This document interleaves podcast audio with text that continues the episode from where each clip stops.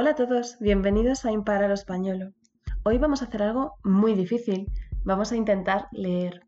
Y para ello hemos escogido una obra que, si no tenéis en la biblioteca de vuestra casa, que lo recomiendo, será muy fácil que lo encontréis por internet o en cualquier lado. Realmente está en todas partes y seguro que ya puedes adivinar de lo que estamos hablando.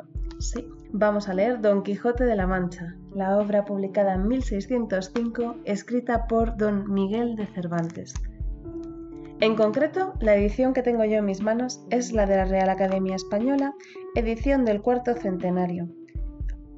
Pero da igual, este texto está más que traducido y más que distribuido, así que tengas cual tengas, cógela, venga, que te espero. ¿Ya la tienes? Bien, sáltate la tasa, sáltate el prólogo y llega hasta el primer capítulo, primera parte del ingenioso hidalgo Don Quijote de la Mancha. Capítulo primero, que trata de la condición y ejercicio del famoso y valiente hidalgo Don Quijote de la Mancha. ¿Estamos ahí? Volvemos a repetir. Primera parte del ingenioso hidalgo Don Quijote de la Mancha. Capítulo primero, que trata de la condición y ejercicio del famoso y valiente hidalgo Don Quijote de la Mancha. En un lugar de la Mancha, de cuyo nombre no quiero acordarme, no ha mucho tiempo que vivía un hidalgo de los de lanza en astillero, adarga antigua, rocín flaco y galgo corredor.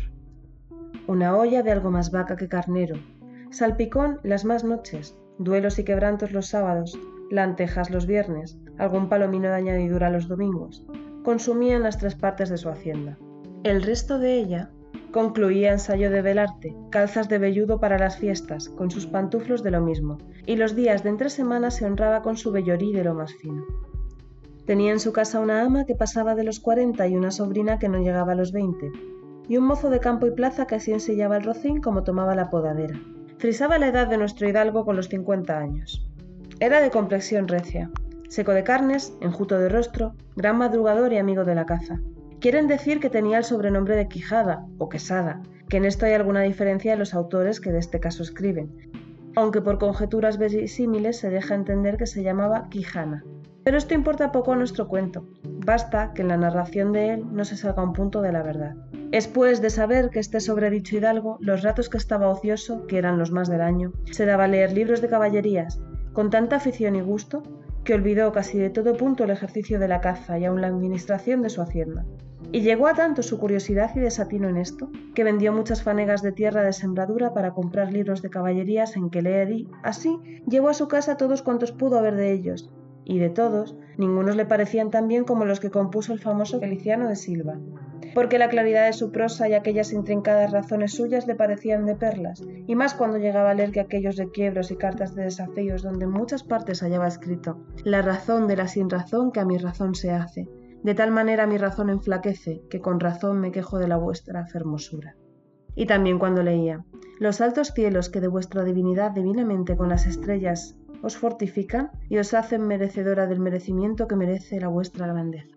Bien, como veis no es fácil, el vocabulario es complicado, estamos hablando del siglo XVII y evidentemente nos cuesta, me cuesta a mí, que soy española, pero vamos a intentarlo un poquito más despacio. Vamos a coger estas dos últimas frases que además repiten muchas veces los mismos sonidos y seguramente os parecerán complicadas y las vamos a leer muy despacio. La razón de la sin razón, que a mi razón se hace, de tal manera mi razón enflaquece, que con razón me quejo de la vuestra fermosura.